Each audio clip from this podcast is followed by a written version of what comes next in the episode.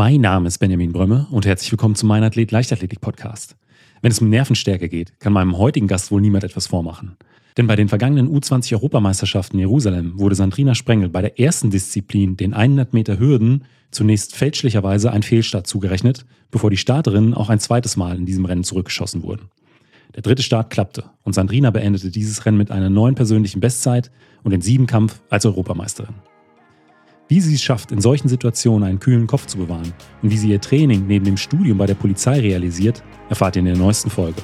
Die Atmosphäre, die war einfach, die war einfach heftig. Also das Stadion war unglaublich groß und dann das erste Mal wirklich vor so einem Publikum zu starten mit den ganzen Kameras und ja, das war schon, das war schon echt cool.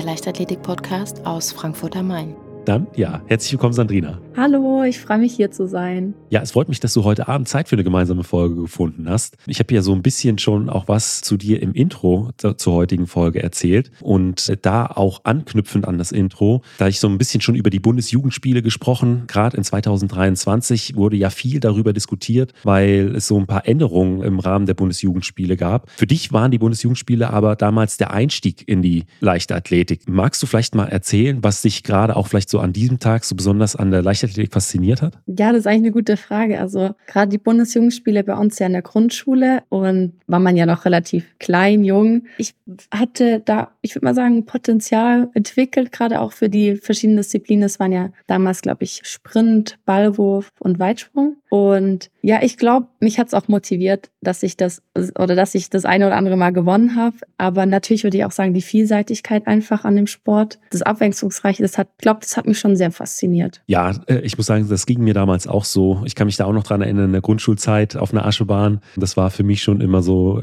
ein Highlight mhm. Im Laufe des Schuljahres. Mittlerweile bist du ja aber auf einer anderen Ebene aktiv als nur bei den Bundesjugendspielen. Kannst du dich noch äh, rückblickend an den Moment erinnern, nachdem du gesagt hast, okay, ich möchte das Ganze vielleicht doch ein bisschen auf eine professionellere Ebene bringen? Ich würde sagen, da gibt es keinen genauen Moment. Ich glaube, das entwickelt sich so nach und nach. Ich würde sagen, einfach über die Zeit weg. Also man hat ja so einen gewissen Spaß entwickelt und es macht ja auch immer noch Spaß. Und ich glaube einfach, wenn dann so die Verschi oder Unterstützung halt von außen dann mit reinspielt und die einen dann quasi auch in dem Sinn dann pushen, ich glaube, dann entwickelt sich das eben nach und nach, dass man da quasi diesen Weg so antendiert. Aber nach diesen Bundesjugendspielen, die du da als erstes im Kopf hast, bist du dann sofort in den Verein gegangen oder warst du zu der Zeit schon in einem Leichtathletikverein? Nee, tatsächlich war ich dann noch nicht. Also ich glaube, ich meine, es hat in der zweiten oder dritten Klasse angefangen, wo dann meine Lehrer tatsächlich auf meine Eltern zugegangen sind. Also es war meine damalige Grundschulleiterin und mein Sportlehrer. Und die sind dann quasi auf meine Eltern zugegangen und haben versucht, mich in die Leichtathletik ein bisschen reinzuschieben. Im zweiten Jahr hat es dann geklappt. Und dann habe ich da mal in so ein Trainings, Training reingeschnuppert. Und ja, das fand ich echt cool. Und daraufhin habe ich mich dann eben angemeldet im Verein. Und ja, ich glaube, mit acht Jahren, ja, mit acht Jahren habe ich angefangen. Also haben quasi auch diese Lehrer einen gewissen Anteil an dem Titel bei den U20-Europameisterschaften, die du in 2023 im Siebenkampf geholt hast. Ja, die haben zumindest den Startschuss dafür gegeben. Und da würde ich gerne an dieser Stelle auch mal so ein bisschen auf die U20-Europameisterschaften aus 2023 eingehen. Du bist ja in den Wettkampf eingestiegen, nicht ganz ideal für den Kopf, würde ich sagen. Dir wurde ein Fehlstart zugeschrieben, der tatsächlich keiner war. Wie geht man bei so einem großen Event gerade mit so einer Entscheidung vom Schiedsgericht um? Ich meine, das ist ja, man, Siebenkampf ist mental ja schon eine Herausforderung über zwei Tage äh, und dann geht das so los. Magst du vielleicht nochmal die Geschichte, das Ganze drumherum, gerade auch um diesen Fehlstart erzählen? Ja, also, boah, ich weiß gar nicht, wo ich da anfangen soll. Also, erstmal vorweg, ich hatte noch nie einen Fehlstart gemacht in einem Wettkampf und deswegen war das umso, ich sag mal, aufregender an dem Morgen in dem Fall. Aber ja, also, ich meine, diese, diese Anspannung da am Startblock ist ja eigentlich eine ganz andere, wenn man bei so einer Europameisterschaft steht wie bei einem ganz normalen mal nationalen Wettkampf. Aber ja, und dann eben Startblock gegangen. Ich habe mein, also ich war sehr zufrieden mit dem Start. Mein Trainer wohl auch. Es, ich glaube, es war einer der besten Starts, die ich jemals hatte. Ja, und dann abgepfiffen. Ich dachte, das kann jetzt nicht wahr sein. Ich sehe so meinen Namen da oben dran, dass ich zu früh rausgegangen sein soll, aber was der letztendlich nicht gestimmt hat. Aber genau da war ich schon sehr, sehr nervös. Ich würde schon sagen, so ein bisschen aufgelöst auch. Ich hatte auch Tränen in den Augen. Ich glaube, das hat man auch gesehen in, genau, im Livestream. Hab dann die ganze Zeit so Blicke zu meinem Trainer hoch auf die Tribüne gehabt und der hat eigentlich immer gesagt, alles gut, Sandrina, alles gut. Konzentrier dich auf dich. Ich war, ich war komplett, ich glaube, eigentlich schon fast verloren im Kopf. Dann gab es ja noch einen zweiten Start. Ich habe versucht, einfach mich irgendwie noch auf mich zu fokussieren. Der wurde ja dann wieder zurückgepfiffen und ich dachte mir, jetzt ist es vorbei. Jetzt ist es vorbei. Ich bin nach hinten gelaufen, wollte schon eigentlich meine Sachen fast nehmen, weil ich dachte, jetzt bin ich raus. War aber nicht ich, also wieder nicht. Wurde dann aber auch, glaube ich, es wurde niemand aus unserem Lauf dann rausgeworfen, sondern also das war wohl dann, das war ja dann in dem Fall der erste Fehlstart. Und ja, ich finde, es ist schwer, so nach so zwei Fehlstarts, würde ich jetzt mal sagen, einfach sich nochmal irgendwie zu sammeln, aber habe es ja letztendlich dann doch noch irgendwie hinbekommen. Also das Ziel ist einfach ja trotzdem irgendwie noch ruhig zu bleiben. Ich meine, die Sachen kann ich ja trotzdem noch umsetzen. Das heißt ja nicht, dass sie dann alle flöten gegangen sind, aber es ist halt ziemlich schwer und ja, ich versuche einfach trotzdem meine Sachen eben abzurufen und es hat dann auch ganz gut geklappt während dem Lauf. Und dann, als ich ins Ziel gekommen bin, dachte ich, okay, gut, es war eine gute Zeit, dann wird der restliche Wettkampf auch gut. Es war ja dann sogar auch noch eine Bestzeit. Ja. Äh, und ja. dann auch gerade über die Hürden. Du sagst, du hast dann versucht,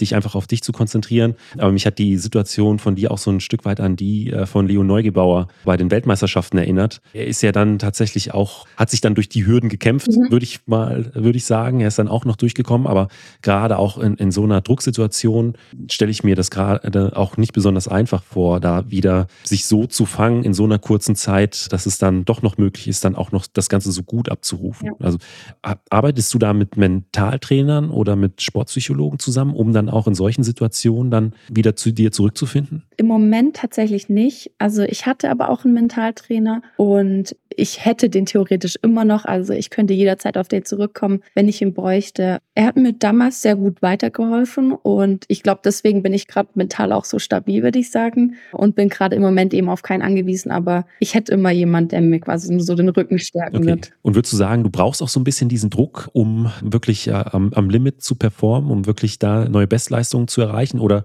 spielt es bei dir keine Rolle, ob du im Training oder in einem Wettkampf an den Start gehst? Boah, das, das spielt bei mir tatsächlich eine große Rolle. Also bei mir ist, ich, ich bin totaler Wettkampftyp. Also Training und Wettkampf unterscheidet sich bei mir schon sehr gewaltig. Und gerade bei wichtigen Wettkämpfen, also performe ich eigentlich immer besser als bei unwichtigeren, genau. Ja. Eine Sache, die ich auch immer sehr spannend finde bei diesen langen Wettkämpfen, bei äh, Mehrkämpfen über mehrere Tage, ist so das Thema Ernährung. Wie, wie sieht es da bei dir aus? Hast du da einen bestimmten Ernährungsplan? Also, arbeitest du grundsätzlich mit einem Ernährungsplan oder hast du nochmal einen speziellen für deine Wettkampftage? Nee, also ich habe keinen speziellen Wett Ernährungsplan jetzt für einen Wettkampf. Also die Ernährung unterscheidet sich aber auch. Wenn sie zum Beispiel an einem, bei einem internationalen Wettkampf, da ernähre ich mich ein bisschen anders als bei einem nationalen Siebenkampf, weil bei einem nationalen, dann sind die Pausen relativ kurz. Also wir haben dann die ersten vier Disziplinen eigentlich im Vormittag bis zum, sagen wir, oder halt bis zum Mittag sind die ersten ja. vier Disziplinen durch. Und da ernähre ich mich eigentlich so mit so Brei, also so, ich würde auch sagen Babybrei oder halt so Riegel, so leichtere Sachen eigentlich eher, weil einfach die Pausen kürzer sind. Und jetzt.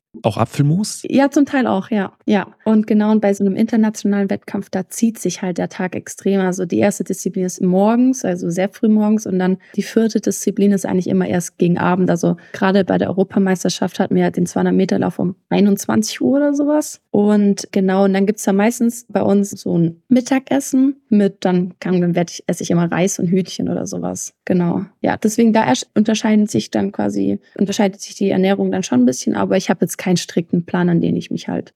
Was würdest du bevorzugen? Die, die Brei-Variante oder dann doch eher das feste Essen? Ich glaube tatsächlich eher die Brei-Variante. Ich finde, es liegt immer ein bisschen leichter im Magen. Also die, am Anfang fand mhm. ich die Vorstellung ganz verrückt, irgendwie so, so eine richtige Mahlzeit noch vom meinem, oder zwischen meinem Wettkampf zu essen. Aber man gewöhnt sich tatsächlich auch dran. Und ja, es ist tatsächlich auch, ich würde auch sagen, es ist wichtig bei so langen Pausen, aber ich, mit so leichteren Sachen fühle ich mich dann vielleicht doch auch manchmal eher wohler.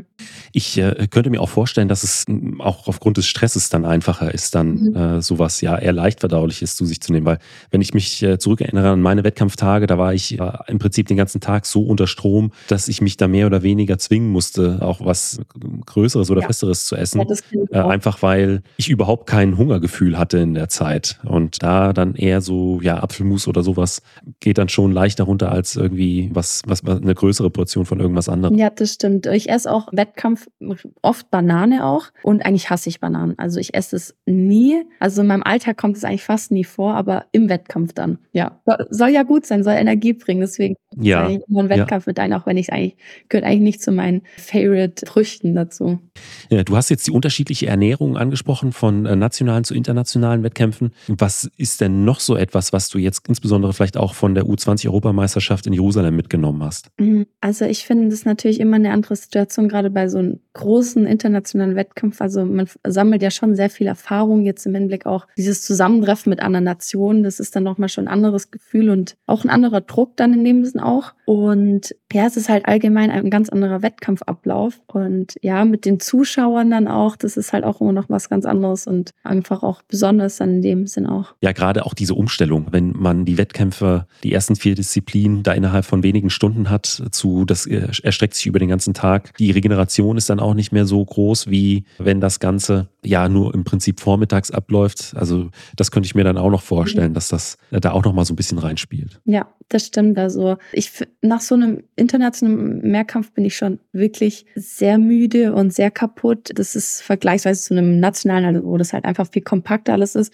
Das ist schon nochmal eine andere Situation. Aber auf der anderen Seite, wenn, wenn ich jetzt gerade an die Europameisterschaft zurückdenke, da haben wir ja auch, wir hatten schon sehr lange Pausen so mittags, weil es eben so heiß war in Jerusalem. Und dann hatten wir wenigstens mittags die Zeit für ein Powernap. Das ist auch anders, als ich gewohnt war. Also, dass ich mal zwischen ja. Disziplinen wirklich zurück kann ins Hotel und dann dort noch ein Powernap macht, das war ich auch nicht so gewohnt. Aber vielleicht hat mir das letztendlich noch die, den gewissen Schub oder die gewisse Energie ge gegeben. Aber wie schläft man in der Nacht zwischen den beiden Wettkampftagen? Kriegt man da ganz normal die Augen zu oder fällt das da schon mal schwieriger? Ja, also das das ist auch echt unterschiedlich. Also gerade wenn es ein langer Wettkampftag ist, dann ist es natürlich überhaupt erstmal schwierig, frühzeitig ins Bett zu kommen. Und dann, wenn man ganz genau weiß, man muss wieder früh aufstehen und dann, ich bin auch so ein Mensch, ich zähle immer so die Stunden davor, wie viel ich noch schlafen kann. Und äh, okay. genau, und das ist dann halt auch immer so, ich lege mich, ich leg mich ins Bett und weiß so, Gott, ich muss in fünf Stunden schon wieder aufstehen oder in sechs, das ist dann auch wieder beunruhigend. Aber auf der anderen Seite schlafe ich eigentlich nach so einem anstrengenden Tag relativ gut und auch schnell ein eigentlich, ja. Hm.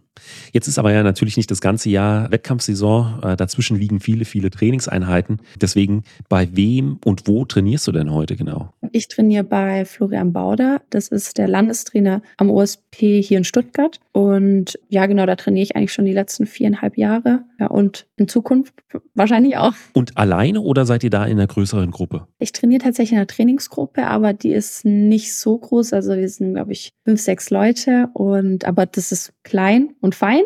Ja, also man versteht sich echt gut untereinander und das motiviert einen schon sehr. Und auch alles Mehrkämpferinnen und Mehrkämpfer oder aus unterschiedlichen Einzeldisziplinen? Ähm, wir sind alle, die meisten sind Mehrkämpfer bei uns aus verschiedenen Altersgruppen aber auch. Und wir haben eine Weitspringerin. Wir nehmen das Interview jetzt im Winter 2023 auf. Magst du den Hörerinnen und Hörern vielleicht mal so einen Überblick geben, wie bei dir im Moment so eine typische Trainingswoche aussieht? Also wie viele Trainingseinheiten machst du und was steht da so äh, auf dem Trainingsplan? Im Moment habe ich um die sechs Trainingseinheiten in der Woche, was aber auch, was in der Vergangenheit auch anders bei mir war zum Teil. Ich hatte sonst früher meistens immer acht Trainingseinheiten im Winter gerade, vor allem wegen dem Aufbautraining. Aber das funktioniert es halt gerade mit meiner Ausbildung nicht, dass ich acht Trainingseinheiten in der Woche hinbekomme. Deswegen haben wir es reduziert auf sechs. Ja, und gerade im Winter, wie gesagt, ist es halt Aufbautraining, das heißt viel Kraft, einfach ein bisschen Grundlagen schaffen und Techniktraining machen wir gerade eben eher weniger, aber auch so Tempoläufe oder sowas stehen dann eher so im Vordergrund. Aber wie kriegt man sieben Disziplinen in sechs Trainingstage unter? Also wie ist es so grundsätzlich dann strukturiert? Naja, wir trainieren also in der Trainingseinheit, wir trainieren zweieinhalb Stunden, drei Stunden am Tag und dann werden meistens mehrere Disziplinen in eine Einheit gepackt. Zum Beispiel heute hatte ich drei Stunden dreieinhalb Stunden Training. Da hatten wir zuerst weit, nee, wir haben zuerst Hürde gemacht, genau, und dann Speerwurf und anschließend noch Tempoläufe. Also da werden dann halt die unterschiedlichen Disziplinen zusammengepackt und kombiniert und deswegen dann kriegt man eben auch die ganzen Disziplinen der Woche auch unter. Aber dreieinhalb Stunden ist dann auch schon ein ordentlicher Zeitraum. Da das Thema Ernährung spielt ja da auch wieder mit rein. Also mhm. ähm, ernährst du dich dann auch innerhalb der, also hast du dann Snacks oder irgendwas mit dabei? Meistens nicht. Also ich hab, wenn ich jetzt zum Beispiel morgens Training habe, dann wird ganz normal halt davor gefrühstückt und danach Mittagessen und sonst normalerweise habe ich aber unter der Woche meistens Nachmittagstraining oder gegen Abend und dann esse ich vorm Training halt noch einen kleinen Snack, einen Riegel oder sowas und ja und während dem Training eigentlich nichts. Okay, krass. Ähm, ich hatte dann immer so eine Packung Nüsse oder irgendwas noch mit dabei oder irgendwie so ein Riegel oder dann tatsächlich dann auch manchmal eine Banane, ähm, weil wir hatten nicht ganz so lange Einheiten, so zwei, zweieinhalb Stunden war so das längste, mhm. aber da habe ich das dann so äh, irgendwann auch gemerkt, dass ich dann auch müde wurde, wenn ich dann zu wenig zu mir genommen hatte, weil ich immer im Vorfeld darauf achten musste, spätestens zwei, zweieinhalb Stunden vor der Einheit fertig gegessen zu haben, weil es mir ansonsten irgendwie schwer im Magen ja, lag. Ja, aber das kenne ich auch. Also gerade so vor Tempoläufen oder so achte ich schon darauf, dass ich ein bisschen länger davor was esse, weil sonst kommt es womöglich wieder raus, wenn es mir schlecht wird.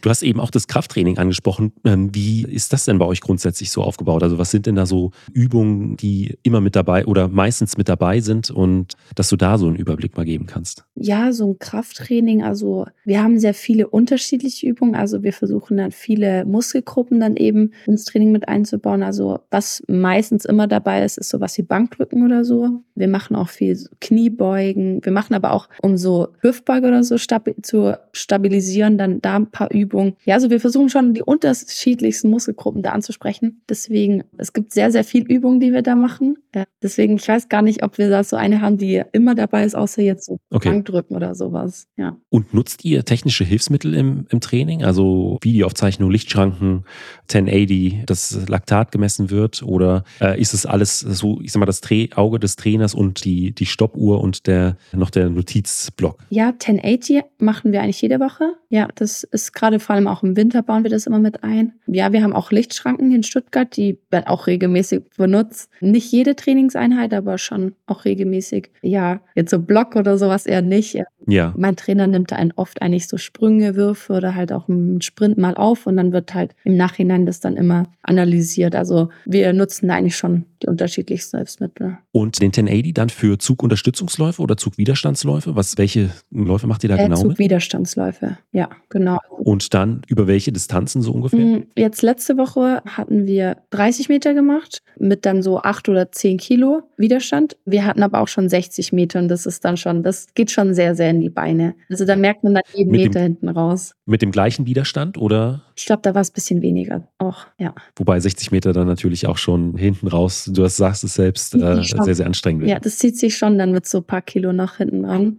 Du hast auch eben angesprochen, ihr seid von der Trainingsanzahl von acht Einheiten die Woche auf sechs runtergegangen wegen deines Studiums, was du in diesem Jahr begonnen mhm. hast. Was ist das denn für ein Studium genau? Ich bin bei der Landespolizei ja und es ist quasi so ein duales Studium. Also es setzt sich dann eben zusammen aus neun Monate Vorausbildung Richtung und dann haben wir sechs Monate Praktikum und anschließend dann noch unser Studium. Und genau, und ich bin eben in der Spitzensportförderung drin. Und ja, das heißt, ich werde einfach freigestellt für meine Trainingseinheiten, auch für Trainingslager oder sonstige Maßnahmen, aber auch Wettkämpfe. Und genau, da kann ich jederzeit freigestellt werden. Aber muss natürlich auch den Stoff, den ich verpasst habe, nachholen. Genau deswegen, ich schreibe einfach, ich schreibe auch dieselben, dieselben Klausuren wie die anderen in meiner Klasse und muss dementsprechend dann sehr viel nachholen, gerade auch.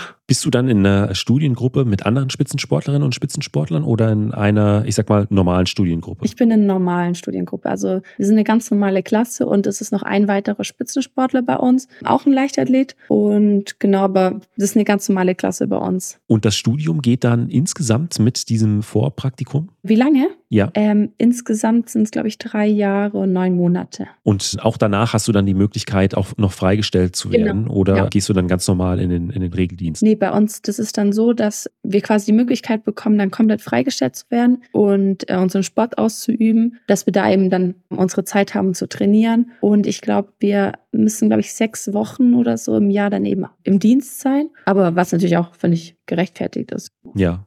Und das Studium ist auch direkt in Stuttgart oder ist es da in der näheren Umgebung? Das ist in Villingen-Schwenning, also das ist ein bisschen, bisschen südlicher. Aber ja, auch alles mit dem Auto irgendwie erreichbar. Ich glaube, es sind so anderthalb Stunden, so um den Dreh rum. Ja. Aber du hast das Training angesprochen. Daneben ist ja wahrscheinlich auch immer noch mal Physiotherapie und andere Sachen, die dann auch noch mit in den Tagesablauf reinkommen, plus das Studium bei der Polizei.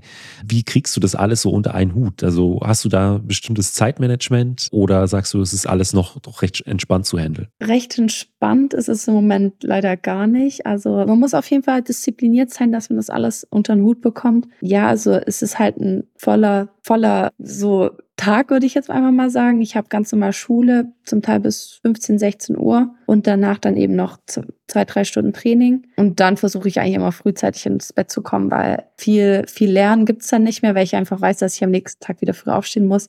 Aber deswegen versuche ich einfach am Wochenende mich dann auch mal hinzusetzen und da ein bisschen was nachzuarbeiten. Aber ja, man muss einfach dranbleiben und ja, eben diszipliniert sein, würde ich mal sagen. Aber was treibt dich im Kern an, dann ja wirklich am Ende des Tages so viel für den Sport zu geben? Um, Ja, das ist eine gute Frage. Ich würde einfach mal sagen, also natürlich der Hauptgrund ist einfach, dass es halt extrem Spaß macht. Also ich muss sagen, so sich selber so herauszufordern und ja am Ende vom Tag auch oder nach einer Trainingseinheit einfach mal sagen zu können, boah, ich habe heute was geleistet, das ist schon echt ein gutes Gefühl. Auch gerade dann wahrscheinlich nach so härteren Tempo läuft. Ja. Also wenn man dann auch mit so ein bisschen Respekt schon ins Training reingeht, weil man weiß, heute könnte es doch recht anstrengend mhm. werden.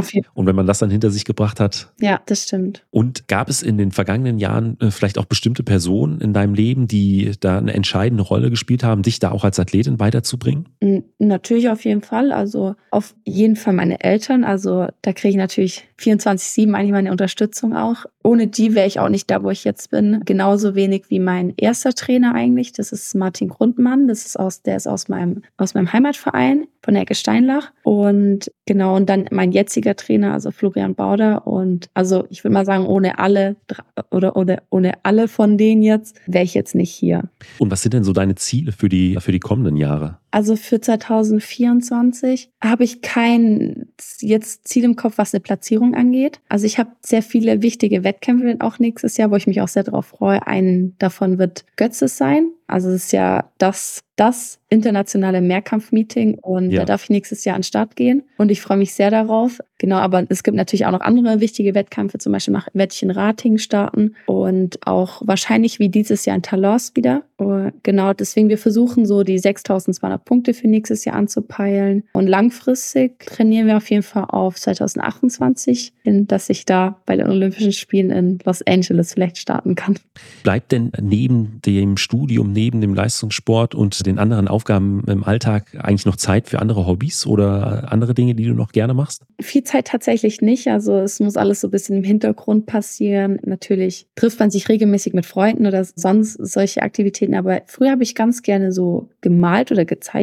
Aber ja, das ist jetzt auch das passiert jetzt auch eher weniger. Dann kommen wir jetzt zu den fünf Fragen, die ich jedem meiner Gäste stelle. Und da ist die erste immer, was war denn bisher dein schönster Wettkampf, unabhängig von der Platzierung? Der schönste Wettkampf, boah, das wird wahrscheinlich die Weltmeisterschaft in Kolumbien sein. Letztes Jahr, also 2022. Das war einfach, also das war mein erster internationaler Wettkampf und einfach die Atmosphäre, die war einfach, die war einfach heftig. Also das Stadion war unglaublich groß und dann das erste Mal wirklich vor so einem Publikum zu starten mit den ganzen Kameras und ja, das war schon, das war schon echt cool. Und natürlich auch eine Weltmeisterschaft. Also es sind schon sehr viele unterschiedliche Länder dann am Start. Und gab es da im Speziellen einen Moment, der sich komplett eingebrannt hat bei dir? Es gibt keinen bestimmten Moment. Wobei, wobei ich würde sagen, ein Moment, der, der ist immer in meinem Kopf drin. Und zwar ist es die, der Start bei den 200 Meter am ersten Tag. Weil wir waren so, in, man stand ja in der Kurve und die ganze Kurve war einfach voll mit Zuschauern und es war schon dunkel. Also wir sind dunkeln gelaufen abends. Und ich kann mich noch dran erinnern, ich war nämlich ganz, ich musste ganz außen starten auf Bahn 8 und Bahn 7 war frei. Und das ist eigentlich immer ein bisschen blöd. Bei Bahn 8 ist man sowieso schon weit vorne und sieht eigentlich die Konkurrenz nicht. Und dann war noch die Bahn neben mir auch noch nicht besetzt. Und dann stand ich quasi ganz alleine, würde ich jetzt mal sagen, in der Kurve vorne. Und kann ich nur noch so richtig dran erinnern, dass dieses ganze Publikum, eigentlich, ich stand ja fast an der Bande dran. Und die ganzen Zuschauer haben so Bilder gemacht und ich habe nur die ganzen Blitze gesehen. Das war ja schon dunkel. Und ja, ich glaube, das ist so ein Moment, an den ich mich noch ganz gut erinnern kann, ja. Ich, man schaut so in die Kurve rein und sieht, dass eigentlich die ganze Kurve so voll ist mit Zuschauern, ist schon, ist das schon ja. cool, ja. Und auf der anderen Seite, äh, zum Sport gehören ja nicht nicht nur Höhen, sondern auch Tiefen. Was war denn vielleicht eine besonders schwierige Zeit oder ein